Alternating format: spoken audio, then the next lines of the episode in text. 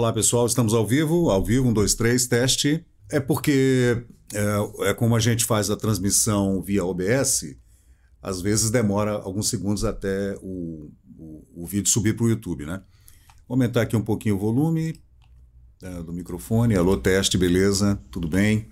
Bom, pessoal, é, bom dia. Hoje é quarta-feira, dia 29 de junho. Uh, agora são meio-dia e 22 e nós estamos aqui novamente para fazer uh, mais um relato aqui do Memória Capixaba. Eu sou o Fábio Pirajá, estamos aqui no Porto de Vitória, aqui no estúdio, sala 1215, uh, fazendo essa transmissão ao vivo agora, falando sobre mais um daqueles, uh, daquelas curiosidades do Memória Capixaba que você pode verificar tanto no Facebook, no Instagram, no Pinterest, no YouTube, também no VK, ainda em outras plataformas, TikTok.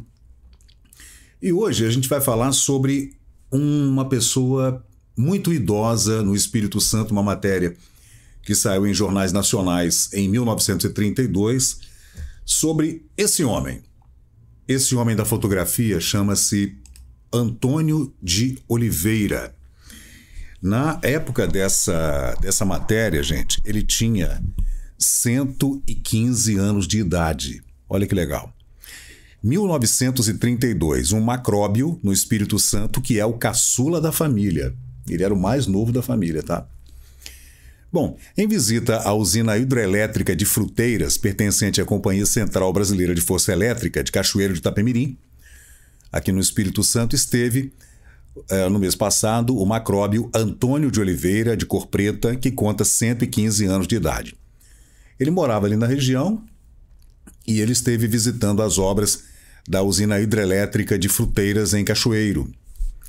Antônio de Oliveira nasceu em 1816, contou então o motivo da sua visita nesses termos. Aí o, ancião disse aos repórteres, né?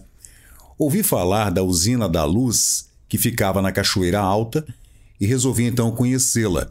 Andei quatro léguas, quatro léguas a pé e aqui estou. Nunca supus de encontrar uns aparelhos tão bonitos. Talvez ele nunca tinha visto a luz elétrica, né? Apesar da idade avançada, Antônio de Oliveira ainda dispõe de energias para uma caminhada de quatro léguas num dia e é capaz de passar um fio de linha no fundo de uma agulha, como teve a ocasião de fazer durante a visita. Perguntaram os empregados mais detalhes sobre esse homem e ele respondeu: eu não sou o mais velho da família. Não, patãozinho. Eu sou o caçula.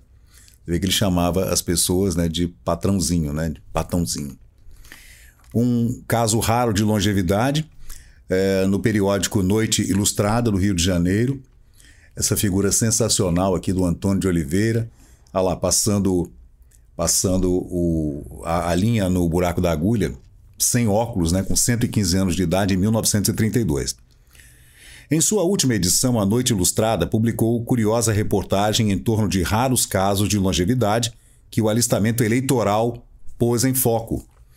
Houve um alistamento no Estado Novo em 1932, do Getúlio, e todo esse pessoal teve que fazer realistar-se para fazer é, parte dos novos eleitores e tal, nas eleições de 1932. Entretanto, nenhum dos casos divulgados tão singular quanto o do senhor Antônio de Oliveira, de Cor Preta, residente em Cachoeiro de Itapemirim, estado do Espírito Santo, o qual supera em idade e vigor físico com PHY qualquer dos macróbios que se qualificaram eleitores.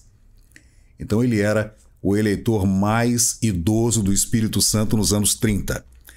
Ele nasceu em 1816 contando, portanto, nada menos que 115 anos de idade, como está escrito aqui, do jeito que se escrevia na época.